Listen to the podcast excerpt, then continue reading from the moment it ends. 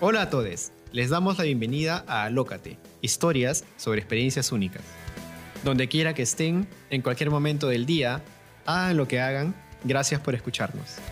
Alócate es un espacio donde conversamos con usuarios de servicios de salud mental y valoramos sus experiencias. Este es un podcast de multitud, una plataforma peruana por la salud mental comunitaria donde priorizamos las experiencias únicas y los testimonios de los usuarios.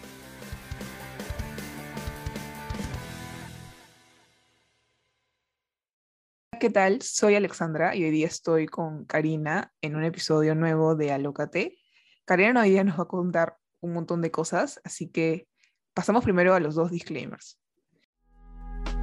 Antes de empezar, queremos resaltar que cada experiencia es única y lo que le funciona a un usuario no necesariamente le va a funcionar a otra persona. Esta es una conversación en una consulta y recuerden que si están pasando por un mal momento, hablar con alguien y pedir ayuda sirve de mucho. En este episodio hablaremos de forma directa y descriptiva sobre temas sensibles que pueden disparar sensaciones incómodas. Te pedimos por favor pensar bien si este es el momento adecuado para escucharlo.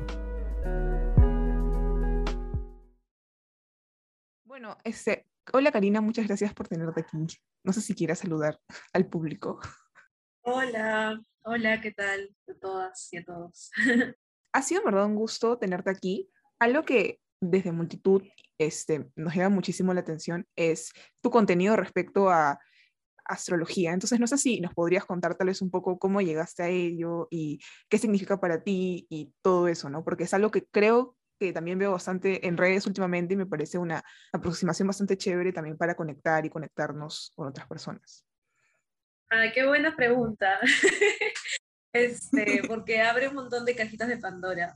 Eh, en mí, bueno, yo este, así aproximarme como de lleno y de fondo a la astrología tal punto que se ha vuelto para mí un lenguaje cotidiano de mi día a día y una forma de ver el mundo y de no solo de verlo, sino de entenderlo y de sentirlo y de vivirlo, ha sido desde el año pasado. O sea, de hecho, desde, será pues agosto, septiembre del año pasado, pero fue en octubre que me decidí meter como oficial y formalmente a un curso de formación de astrología, ¿no? Para, para aprender a leer cartas natales, que es como el básico de, del astrólogo, ¿no? Eh, la carta natal, lo explico, es, este, es como una foto del cielo en la hora y tu fecha y lugar de nacimiento exacto. Y de acuerdo a la astrología, esto va a determinar tus energías disponibles para que tú puedas manifestar eh, lo, quién eres a lo largo de tu vida. Entonces, nada, me metí a este curso y, y me cambió todo, me cambió todo, de ahí no paré, seguí investigando y seguí metiéndome eh, más de fondo. Eh, y bueno, ¿cómo llegué ahí? Porque sentía que había empezado un camino muy profundo de autoconocimiento el año pasado con fuerza y, y, sentía que la astrología me daba demasiadas herramientas que yo necesitaba porque me resonaba tanto lo poquito que me habían dicho de mí los astrólogos con me había leído la carta natal, que me dio tanta curiosidad y, y bueno, ahora todo este año me ha ayudado demasiado a, a, descubrirme, a entenderme, a entender qué siento, por qué me incomoda, eh, por qué soy sensible a determinadas cosas.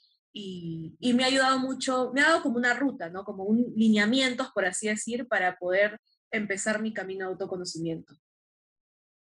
Uh Em, o sea, me parece súper chévere. Algo que también me preguntaba es que, em, no sé si, em, no sé si alguna vez has tenido como que alguna experiencia, tal vez como en una, eh, en una forma de autoconocimiento más, entre comillas, tradicional, y no sé si comparándolo con la astrología, cómo es que ella te puede como ayudar muchísimo más a encontrarte, ¿no? Porque creo que mencionabas que sentías que te brindaba muchísimas más herramientas que tal vez otras cosas que habías probado en el pasado o algo así. Sí, en verdad, este, la verdad yo no descarto nada, este, no, no busco invalidar nada. Eh, y también creo que, eh, como, como tú misma dices, ¿no? cada uno encuentra lo suyo, o sea, de una perspectiva desde los usuarios, ¿no? cada uno encuentra lo que a uno le hace bien. O sea, yo tengo amigos que, lo, no sé, el enfoque más clásico, científico, cognitivo, conductual le ha transformado la vida, otros el psicoanálisis, a otros la espiritualidad, entonces no descarto nada, incluso yo soy súper curiosa y, y, hablando así astrológicamente, tengo el nodo sur en Géminis y es súper, este, o sea, yo pruebo de todo, o sea, me es muy, me es muy fácil como eh, ser multifacética y tratar de, no descartar nada y curiosa y probar todo. Eh, pero lo que sí me molestaba mucho es que es más bien el modelo científico, biomédico, el que termina invalidando a este tipo de conocimientos e incluso termina poniéndolos en el plano de que es solo una superstición, o sea, como siempre usando términos para, para ponerlo como, como, una, como, un, este, o así como un anexo ¿no? de, de lo que puedes hacer cuando en realidad es, otro, es otra forma de, de, también aproximarte a ti misma, ¿no? Este, pero bueno, en mi caso, volviendo a mi historia de vida, eh, yo a la par de lo que me metí este, a, a, los cursos de astrología que te comentaba, estaba llevando una terapia psicoanalítica, ¿no? Con una psicoanalista que, que a la persona que me recomendó en ese momento, le, uf, era como casi su diosa, la había como la adoraba, decía que era pucha, que le había cambiado la vida, que estos dos años de terapia con ella ahora era otra persona. Ya, bueno, y, bravazo, bravazo por esta persona que, que, que, a esta persona el psicoanálisis le funcionó, ¿no? Este, y yo no digo que a mí no me ha funcionado, pero no, no resonó en mí, en mi caso, no resonó en mí ni tuvo el impacto que la astrología tuvo en una, en una y con evidencia y, lo que yo puedo decir y cómo yo he podido avanzar con como resultados tangibles y visibles en mí misma de cómo he podido cambiar, este, eh, que siento que el, psicoanálisis no me dio esa, esa, herramienta, ¿no? Incluso recuerdo, este año tuve una temporada en la que entré en depresión, eh, de hecho es, fue una depresión terrible, fue el mes de mayo, y todavía seguía con terapia psicoanalítica, este, y la verdad es que en ese momento yo me decepcioné mucho porque no sentía que mi psicóloga de ese tiempo me estaba dando las herramientas que yo necesitaba para poder salir de ese hoyo. O sea, de hecho incluso sentía que la, la, terapia era muy fría, era, era absolutamente fría, era, era, no, no sentía que lograra empatizar con lo que, se, con lo que estaba sintiendo, yo me sentía desesperada, o sea, me despertaba todos los días con un dolor en el pecho, o sea, era, era muy fuerte lo que estaba sintiendo, ni siquiera sabía por qué, solo quería que pase. Y, y, y ver, así va a sonar súper coach autoayuda, pero a mí me ayudó en este momento, ver videos de astrología este, de Pablo Flores, que ahora es mi profesor, porque se iba hacer, o sea, yo, yo estoy como muy, ahora este paso yo estoy como, diría, bastante especializándome, este... PhD en camino al PhD. Este, y, veía estos videos, que eran así, videos de YouTube de, de Pablo Flores de la temporada de Eclipse, porque la época que la estaba pasando súper mal era la temporada de Eclipses y todo. Y me resonaba tanto todo lo que decía que me ayudó a encontrar de que el hoyo en el que estaba en ese momento tenía un propósito y tenía que confiar y tenía que, conectarme con esa profundidad escorpiana, esa profundidad este, de, la, eh, de la parte más oscura de uno mismo y no huir de ahí para poder luego de las cenizas renacer. Y, ah, su, qué, qué, chévere esa frase. sí, y, y, la verdad es que así, a lo coach, como digo, a la autoayuda a mí, esos videos de YouTube me sacaron más del hoyo que mi terapia común. Sí, o sea, yo también, por ejemplo, o sea, gracias por comentarnos todo esto, pero a veces también con lo que a mí me pasa un poco, eh, por ejemplo, teniendo experiencia en terapia, es que yo sentía que todo era muy racional y yo soy una persona muy racional, me imagino también por las cosas que tengo que hacer, pero, y cuando hago yoga, que es algo mucho más sensitivo, más como estas cosas que me dicen a veces las, profesoras que, con las que voy, a veces también me pasa lo mismo, ¿no? Como que resuenan más conmigo, a veces siento que en terapia todo es muy como que no sé, como si todo estuviera medio que pauteado, ¿no? Algo así. No sé si también has sentido alguna vez eso. Sí, totalmente, totalmente. O sea, he sentido que, bueno, es que también, o sea, por eso digo tampoco que quiero acá rajar así horrible. claro. pero, pero sí he sentido esto de que como están muy preocupados por, por, bueno, es que tienen mucho, supongo que es mucha responsabilidad también para ellos de que la persona no se vaya a desbordar, hasta dónde su psiquis puede procesar y todo eso, como que siento que es como cuando, así tú también que eres socióloga, este, nosotros estamos súper preocupados en la entrevista, de tratar de, que, de, seguir la línea de la entrevista y mantener la entrevista bien y todo estructurada, que nos olvidamos a veces también o no podemos conectar 100% en esa dimensión humana, totalmente simplemente que fluya, que salga lo que salga, que digan lo que digan, conversemos lo que conversemos. Sino que tienes que estar preocupado por dirigir más o menos de acuerdo a tu vida entrevista y de acuerdo a lo que, la investigación que tienes, que te gusta, qué que, es lo que tienes que sacar, qué es lo que tienes que extraer de la persona, ¿no? Entonces, esa dimensión, por muy humana que tú seas y por muy conectada o empática que puedas ser, ya como que te lleva a estar pensando que tienes que mover las cosas de cierta forma, tienes que controlarlas de cierta forma. Y exactamente lo mismo yo siento con los psicólogos, ¿no? De que como tienen esa responsabilidad, imagino, y es, es una, lo ven mucho desde un lado profesional, el profesionalismo, ¿no? Me permite ver que el terapeuta, este, y en parte es una relación de autoridad también, ¿no? Eh, no me permite como que simplemente hablar de un tú a tú, ¿no? Y a veces, no sé, siento que necesito, uno necesita eso. Por ejemplo, cuando tengo citas con los astrólogos, eh, yo siento que es más un tú a tú, ¿no? Al menos, no sé, esa es mi percepción. Sí, yo también creo eso. Eh, creo que es una gran responsabilidad también y creo que sí, es, es, bien, es bien compleja esa situación, pero sí, también estoy de acuerdo con esto de que a veces tú sientes que la cosa no fluye, ¿no? Porque, eh, por ejemplo, hay, muchas veces que mis amigas me han dicho que sus psicólogas no solamente conectan, o sea, hay algo que no, no pueden explicar, es como un clic como inmediato que tienen, ¿no? Entonces, creo que también es, eso sería, eso también es lo, chévere. No sé, este, también si te, o sea, bueno, a mí me pasó, por ejemplo, con mi psiquiatra, entonces creo que son como esas cosas pequeñas. Pero ya regresando tal vez más a, la, astrología y todo este tema. No sé si podrías contarnos tal vez un poco más cómo es que tú has, em, o cómo puedes explicar tal vez ahora o en todo tu proceso, tal vez el amor propio o un poco más a profundidad del tema de autoconocimiento, porque sí lo mencionaste, pero no sé si puedas explicarnos un poquito más, porque tal vez eh, para personas que no están tan metidas en ese mundo puede ser tal vez un poco complejo, ¿no? Este, para empezar, es como que súper loco que una persona que no te conoce venga y con una ruedita, este, que es la carta astral, venga y, y te diga cuáles son tus inseguridades, cuáles son tus miedos, cuáles son tus heridas, qué pasó en tu infancia, cómo la relación de tus padres tuvo repercusiones en tu forma de amar y de reaccionar cuando aparece algo que, que, te da miedo, ¿no? que te asusta, porque de cómo procesas tu vulnerabilidad. Entonces, todas las cosas se puede ver, ver en una carta astral. ¿no? Y, y la fuerza de que alguien venga y, te diga y te resuene a tanto, tanto todo lo que dice, o sea, te genera una sensación de, de, bueno, aquí, aquí en esta ruedita hay información importante, información que yo quiero obtener.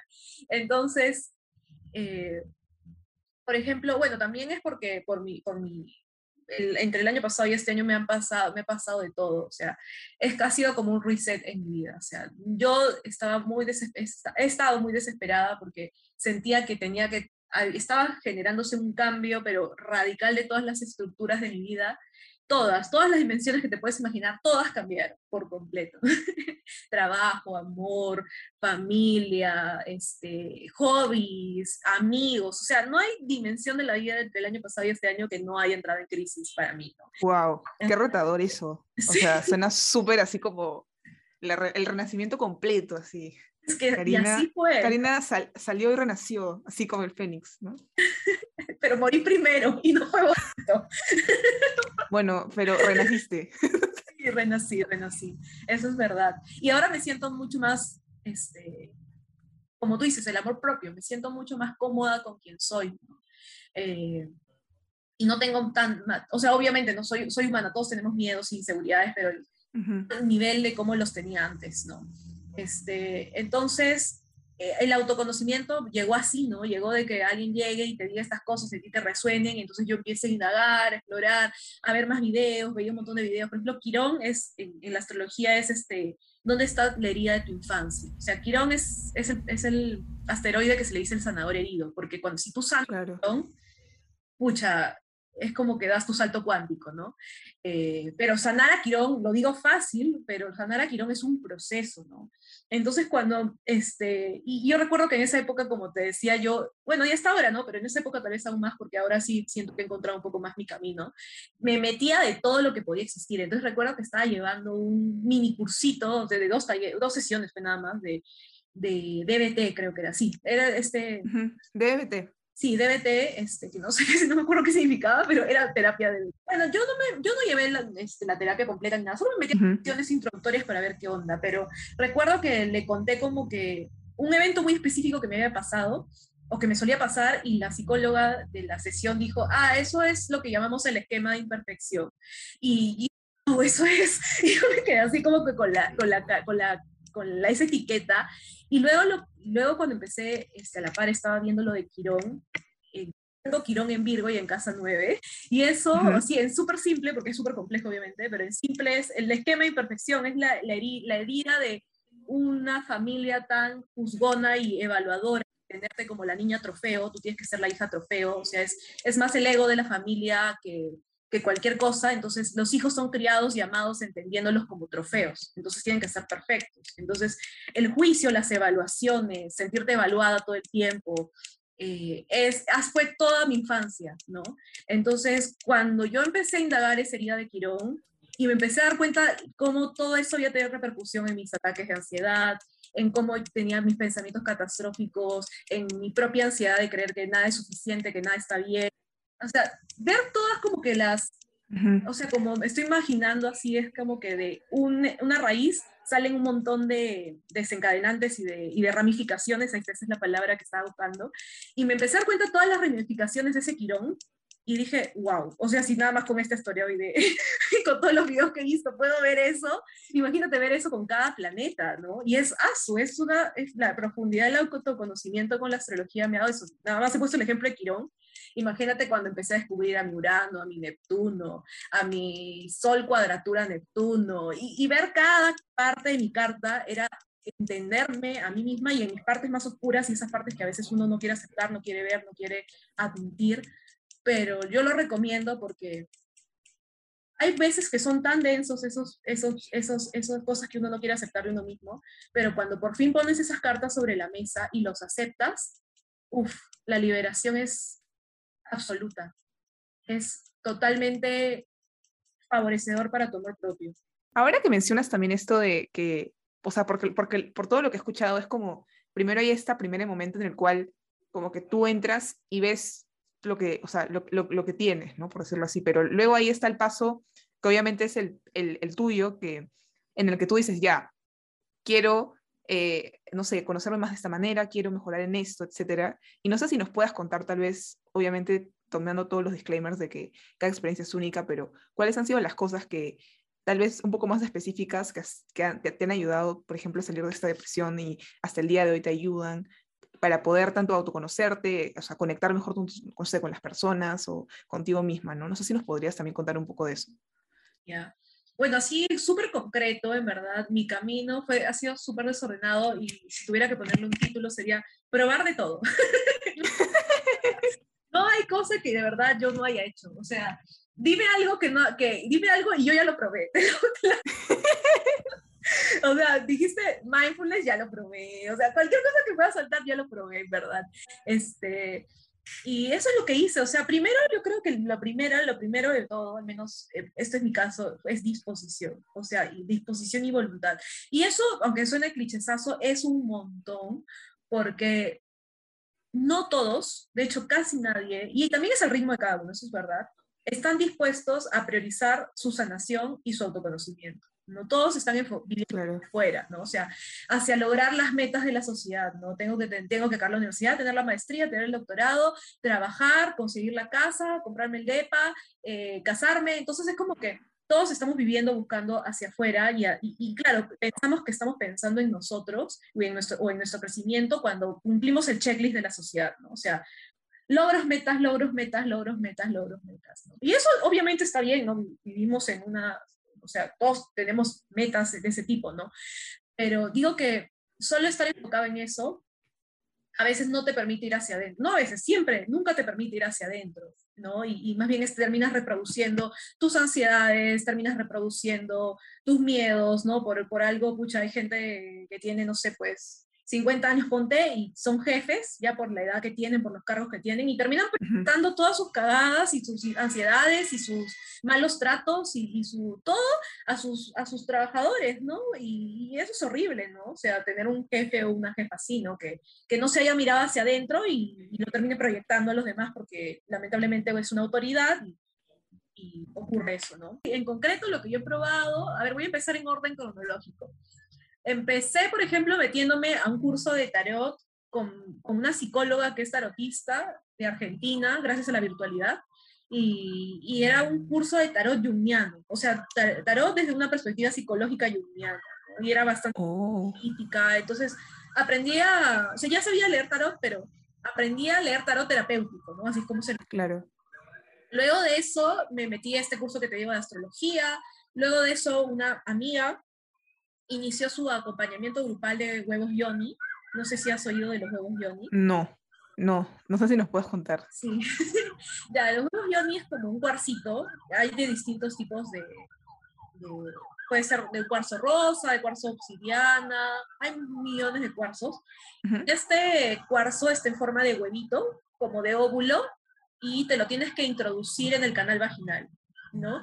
Y este, cuando haces terapias con cuarzos, eh, el cuarzo este, tiene ciertas propiedades energéticas que te ayuda en tus procesos emocionales o detona, destapa procesos emocionales que tú necesitas hacer visible para poder sanarlos y liberarlos. ¿no? Primero aceptarlos, reconocerlos y luego sanarlos y liberarlos. Entonces, eh, hice una terapia de huevo yoni de obsidiana.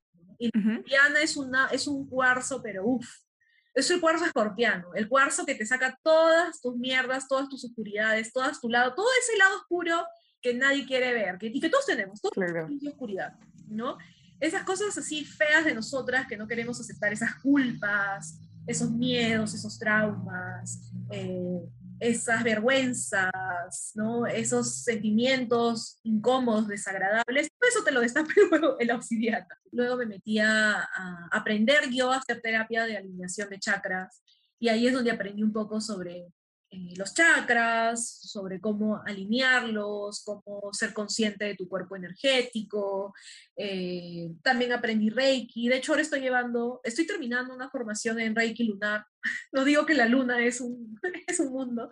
Este, eh, y bueno, por si no saben, el, Reiki también es un tipo de terapia energética, ¿no? Donde a través de las manos, con la imposición, una haces como imposición de manos en el cuerpo de la otra persona, y las manos es un canal para tú poder transmitir la energía positiva a esta persona.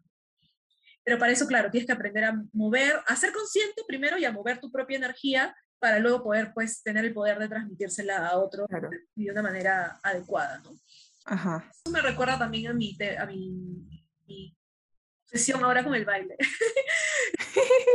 el baile, pucha, me ha conectado tanto con cosas, con mi cuerpo, sobre todo, con mi expresión corporal, con sentir, me ha hecho sentirme libre, sentirme como que, que tengo un cuerpo y que puedo expresar a través de él. Y, y, esa, y esa, esa habilidad de poder expresar a través de mi cuerpo me hace sentirme libre de alguna forma. ¿No? Y sí, en verdad, todo lo que sea para uno mismo, en verdad ayuda muchísimo, lo que cada uno le, le parezca, como tú dices, desde hacer deporte, bailar, cuidar a una mascota, las plantitas, etcétera, etcétera.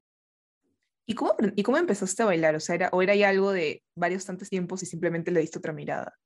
No, es algo que empecé recién este año. Recién, o sea, de hecho yo eh, o sea, era algo que siempre había querido hacer, porque en este año también he estado, con todo esto que te está diciendo que me he metido, trabajando mucho mi niña interna, ¿no? O sea, qué es lo que, reconectar con mi niña interna y qué es lo que mi niña interna quiere, ¿no? Y algo que yo descubría que, que no lo hacía por presión o porque tenía que hacerlo, porque era lo que quería que hagan, sino algo que lo hacía porque yo quería hacerlo de niña, era bailar. Y luego dejé de bailar, dejé de bailar, no le presté atención, este, estuve mucho más conectada con mi mente, con lo académico, con mi crecimiento intelectual, ¿no? Entonces, estaba tan en la mente y tan en la cabeza que literalmente me desconecté de mi cuerpo, ¿no? De mi, del resto de otras habilidades o posibilidades que podría tener. Y este año como que me hice esa pregunta, ¿no? ¿Qué es lo que mi niña interna quisiera hacer? No, más allá de que hay, porque siempre viene el juicio de, ay, pero ¿para qué voy a gastar plata en esto? ¿Con qué propósito? Si esto me va a ayudar a seguir creciendo y pensando siempre en el largo plazo y la línea de carrera. Y yo dije, ay, claro. y fregando voy a llegar a ser una gran bailarina, que no sé qué, o sea, no, no, le dije, pero simplemente quiero porque quiero, o sea, porque me quiero divertir, porque quiero sentirme bien, quiero que me dé bienestar y eso debería ser más que suficiente para poder querer meterme a eso. Entonces así fue que dije ya, mi niña interna quiere bailar, yo estoy tan desconectada de eso que roche, pero ya me lanzo a la piscina, lo voy a hacer. y así fue como me metí en enero con una amiga que, que tenía su taller de baile Y luego, gracias a ella, o gracias a ese primer paso, que era un taller de afrodanza y bravazo, a mí, yo, yo la verdad no resueno con la danza afro, o sea, me parecen bravazas, pero yo no resueno. Pero simplemente fue como un primer step que necesitaba para ya saltar, romper el hielo, ¿no? Claro. Hacer eso, ¿no? Y como era con una amiga, la, también de paso, la, bueno, al menos yo solita me justificaba así, ¿no? La apoyo, ¿no? Voy por ella, me obliga. Ajá. Pero luego eso, pucha, me abrieron las puertas para darme cuenta y descubrir, uno, que amaba bailar, que me gustaba, que me encantaba, me daba bienestar, y dos, que había 50.000 otros ritmos y estilos que yo quería explorar. Y así fue como, ese fue el primer salto para luego meterme así ya. Yo dije, wow, no puedo creer que ahora me voy a meter a burlesque, me metí a burlesque, me metí a heels, eh, que es bailar tacos, y para esto yo, yo me metí a heels sin saber caminar en tacos, o sea, lanzada a la piscina total. Y ahora me he metido a dancehall, entonces es como que, y quiero seguir dándole, o sea, como digo, la libertad que me da y el bienestar que me da. O sea, y más allá, como digo, no tengo ningún propósito de ser la gran bailarina, ni de en algún momento ganar plata con esto, ni de dejar algo. O sea, no, simplemente porque me hace feliz. Así, así esa es la razón única, ¿no? Me hace feliz. Ah. Qué chévere. Qué, qué, chévere que también, o sea, o sea, qué chévere que hayas podido dar ese primer paso, ¿no? Como que me imagino que también ha sido muy liberador para ti. O sea, como decir, ya, ahora sí lo hice, luego de varios años, pero lo logré. Sí, totalmente, totalmente, en verdad. Porque yo siempre era de ponerme muchos peros, ¿ah? De, ay, pero esto para qué me va a servir, este, o debería estar ahorrando más bien mi dinero en, no sé, y estudiar otro idioma que me va a servir más para el CV, ¿Me entiendes? O sea, me ponía un montón de pretextos, pero ¿por qué solamente me estoy enfocando en la dimensión de Karina la productiva, Karina la profesional, Karina la, la que tiene que siempre pensar en crecer profesionalmente? ¿Acaso no hay otras Karinas que también merecen ser descubiertas y, no solo descubiertas, sino que merecen prestar, que les prestes atención, ¿no? Y al final eso es lo que más feliz te hace, o al menos a mí es lo que más feliz me hace.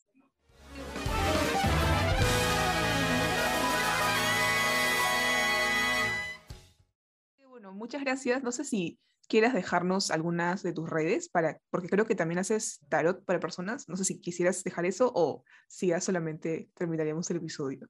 Sí, sí, sí, sí, les dejo, pero no solo hago tarot. bueno, ya, todos los, todas las cosas que hace Karina a continuación. Es, Puedes mencionarlas. Bueno, mis redes, me pueden encontrar en Instagram como Haiku Merlina. Eh, y si me preguntan qué significa, porque siempre me preguntan, este, haiku es un tipo de poema japonés y Merlina es la, la personaje de los Loco Sounds. No sé, siempre me gustó la estética de Merlina y me gustan los poemas, así que por eso Haiku Merlina. y pues, ya bueno, así me pueden encontrar en Instagram y nada, ofrezco servicios de, de terapias de sanación energética como tarot terapéutico, tarot genealógico, pero también cartas astrales.